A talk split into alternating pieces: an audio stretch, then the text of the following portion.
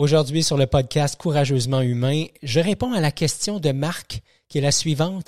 Pourquoi est-ce si difficile de changer par moment et si facile à d'autres moments? Bienvenue à Courageusement Humain, le podcast qui induit un mouvement, une façon de vivre. Être courageusement humain, c'est danser avec ce que la vie nous offre afin d'en tirer le meilleur. C'est l'art d'embrasser l'inconnu afin de laisser émerger notre essence. Si vous souhaitez vous délester de tous vos masques, de toutes ces armures, et ainsi vivre en harmonie avec vos propres couleurs, vous aimerez ce podcast dans lequel nous aurons, vous et moi, une conversation authentique et bienveillante. Apprendre à être courageusement humain, ça commence maintenant. Bonjour et bienvenue à l'épisode numéro 33 intitulé Les changements faciles versus les changements difficiles. Juste avant d'embarquer là-dedans, je veux juste remercier Marc d'avoir soumis sa question par l'entremise euh, de l'adresse web courageusementhumain.com oblique question. Et Marc m'a transmis sa question et j'ai trouvé la question tellement intéressante que je me suis dit, tiens, pourquoi ne pas faire un podcast avec ça? Et euh, bien évidemment, j'ai répondu aussi en privé à Marc. Alors, euh, merci Marc pour ta question. Je vous invite à vous tous à faire la même chose, à, me transmettre vos questions si jamais c'est le cas. Vous pouvez aussi les laisser dans les commentaires euh, sur les différentes plateformes utilisées pour écouter le podcast. Donc aujourd'hui, les changements faciles versus les changements difficiles. Il y a deux types de changements. Il y a ce que j'appelle le changement de type 1 changement facile, et le changement de type 2, les changements difficiles. Changement de type 1, c'est un changement qui demande une adaptation. Ça demande un petit peu d'apprentissage. Et normalement, ce que j'ai de besoin pour ça, c'est de me trouver un enseignant, entre guillemets. Vous ne me voyez pas, là, mais je mets des guillemets au mot enseignant. Alors, cet enseignant-là, il peut venir sous de différentes formes. Il peut le trouver sur YouTube, sur Facebook, euh, ça peut être une vidéo, un cours que vous prenez, un livre que vous achetez, un mentor que vous avez, un formateur, un ami. Bref, c'est quelqu'un qui m'enseigne ou un, support, un média, une façon quelconque. Je vais chercher l'information que j'ai besoin pour être capable de mettre de l'avant ma, ma nouvelle habitude. Je fais référence, par exemple, au moment où j'ai décidé que c'était important pour moi de passer la soie dentaire j'oubliais une fois sur deux quand c'était pas un jour sur, euh, deux, euh, quand c'était pas euh, juste une fois par semaine que je la passais. Et à un moment donné, je me suis dit, c'est quoi la meilleure façon de, passer la soie dentaire? Et il y a une chose que je, que je faisais vraiment très bien, c'est que deux fois, trois fois par jour, je me, me brossais les dents. Mais j'arrivais pas à penser à passer la soie dentaire. Et ce que j'ai fait, c'est que j'ai placé mon, petit contenant de soie dentaire à côté de ma brosse à dents. Et à partir de ce moment-là, l'habitude de passer la soie dentaire s'est faite à, la même fréquence que, euh, ou l'action de, de, passer la soie dentaire s'est faite à la même fréquence que de brosser mes dents. En langage d'habitude, on appelle ça du habit stacking. Donc, je, je, je, superpose des habitudes, c'est ce que je fais. Donc, j'ai l'habitude de me brosser les dents. À côté de ma brosse à dents, j'ai mis ma soie dentaire. Ça me permet donc de penser à Ah oui, ma soie dentaire et de développer l'habitude jusqu'à faire en sorte qu'à un moment donné, la soie dentaire est aussi importante que la brosse à dents. Alors, ça, c'est le premier exemple. Deuxième exemple, c'est euh, un, docteur de l'hôpital général de Boston, Madame Anne Thorndike, qui s'est dit, moi, je veux faire une étude. J'ai envie de contribuer au changement drastique des habitudes alimentaires des travailleurs de l'hôpital, ainsi que des, euh, des patients. Mais je voudrais pouvoir arriver à faire ça sans intervenir sur leur volonté ou leur motivation. Alors, ce qu'ils ont fait dans la cafétéria, ils ont ajouté des présentoirs à plusieurs endroits. Donc, ils ont acheté des présentoirs pour, des bouteilles d'eau, des contenants d'eau, près de la liqueur, à côté de, des différents jus, puis un petit peu partout dans la cafétéria, euh, dans différents points de service, ils ont ajouté un espace, un présentoir dans lequel on, on, plaçait des bouteilles d'eau. Certaines étaient froides, certaines étaient température pièce. Et ils ont regardé les statistiques dans un espace de trois mois. Et en trois mois, les ventes de liqueurs ont chuté de 11,4% et les ventes de bouteilles d'eau ont augmenté de 25,8% Je rappelle, pas d'affiche, pas un mot de la part des employés, des membres du personnel. Juste ajouter des bouteilles d'eau un peu partout. Ils n'ont pas diminué l'offre de liqueur, ils n'ont pas diminué l'offre de jus, ils n'ont rien changé autre que d'ajouter des bouteilles d'eau et augmentation de 25,8% de la vente des bouteilles d'eau. Morale de l'histoire, nous, comme humains, on fait des choix qui sont faciles à faire. Les gens, dans cet exemple-là, choisissent des produits pas pour leur valeur nutritive ou pour ce qu'ils sont, mais plutôt pour leur, leur emplacement, leur facilité d'accès.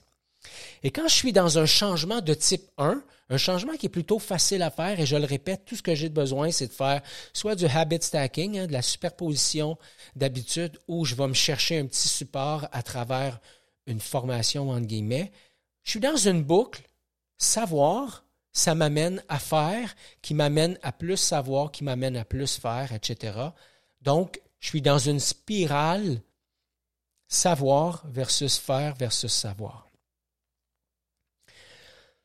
Maintenant, vous êtes d'accord avec moi, c'est pas tous les changements qui sont de cette nature-là. Je pense à un changement qui a vraiment été extrêmement difficile pour moi, puis peut-être que ça va rejoindre certains d'entre vous.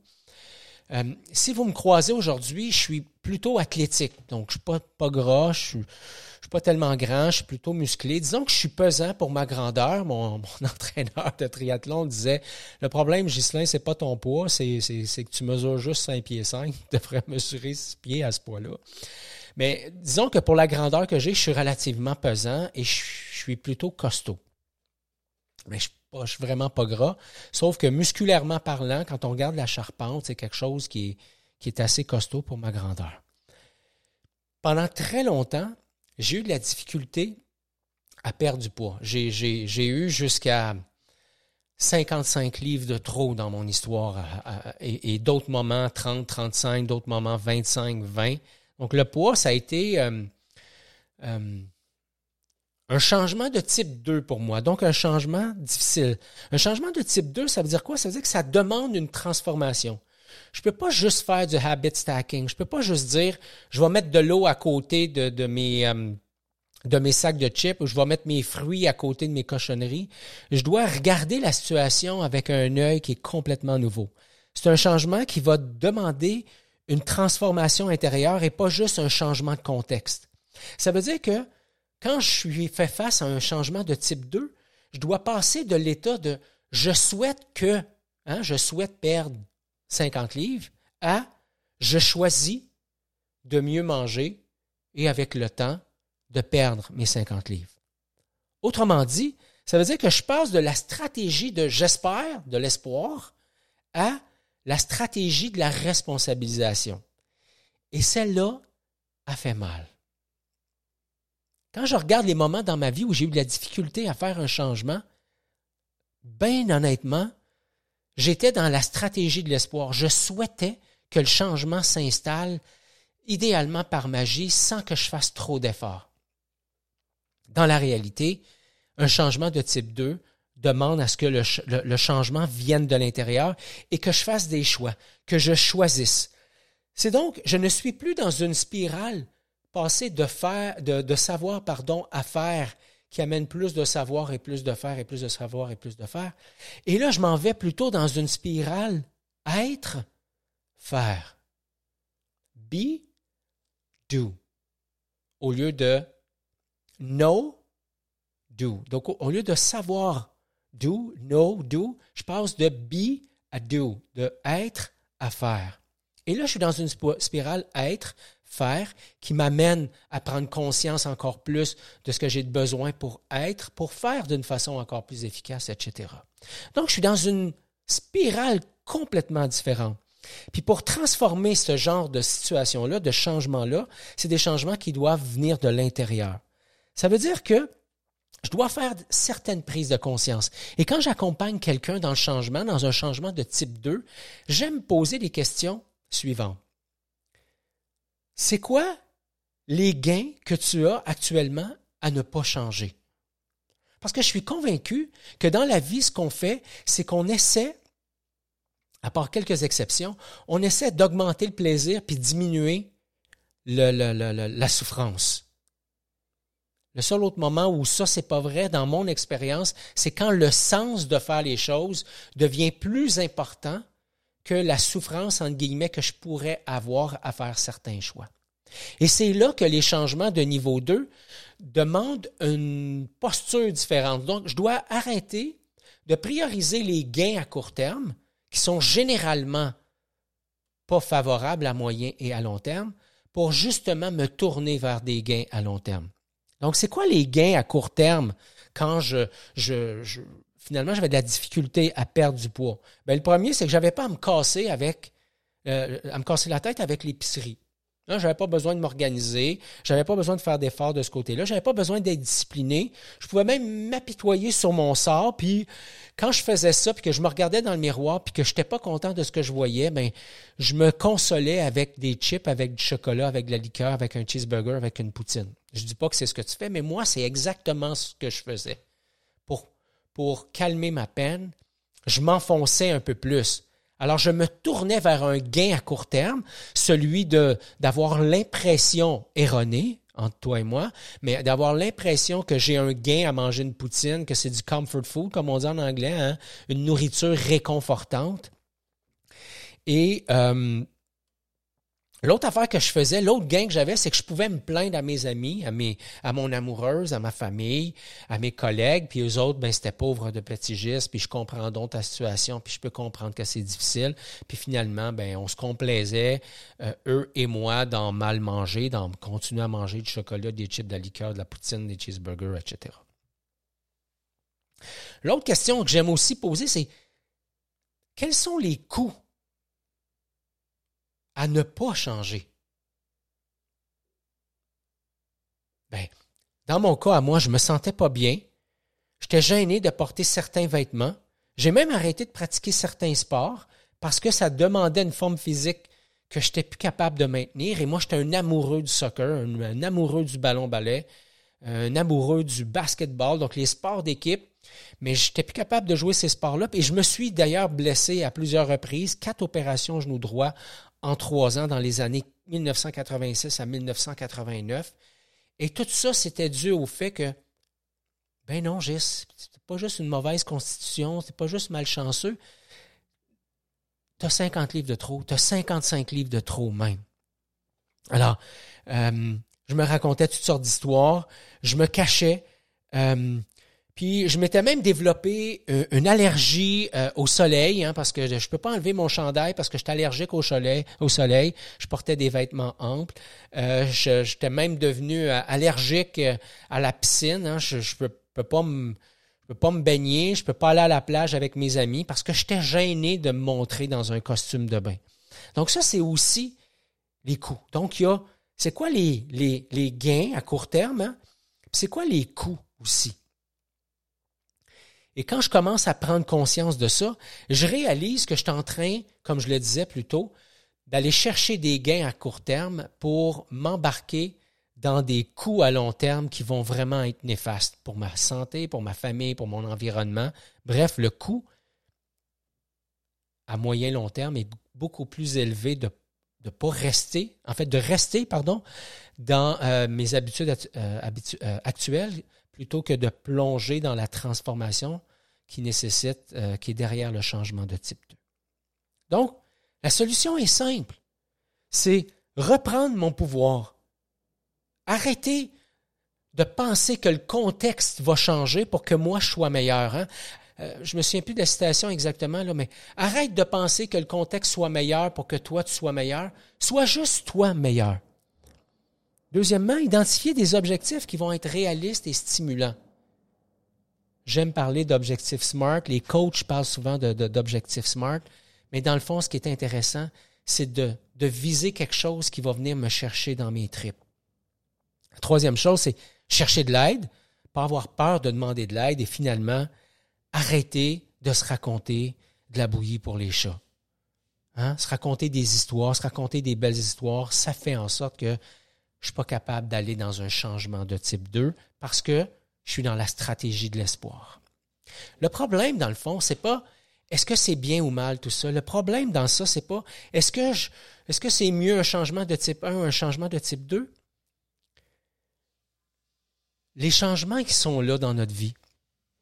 La difficulté qu'on a, c'est de croire que ce que je fais pour un changement de type 1, je peux l'appliquer tel quel pour un changement de type 2. Et le problème avec cette stratégie-là, c'est que ça, finit par me laisser croire que moi, je suis inefficace, que moi, je suis incapable, que moi, j'ai pas la valeur, parce que dans le fond, ce que je réalise pas, c'est que c'est pas moi qui est le problème, c'est plutôt la stratégie que j'essaie de déployer pour faire face au changement que je me propose de faire. Donc, des stratégies de changement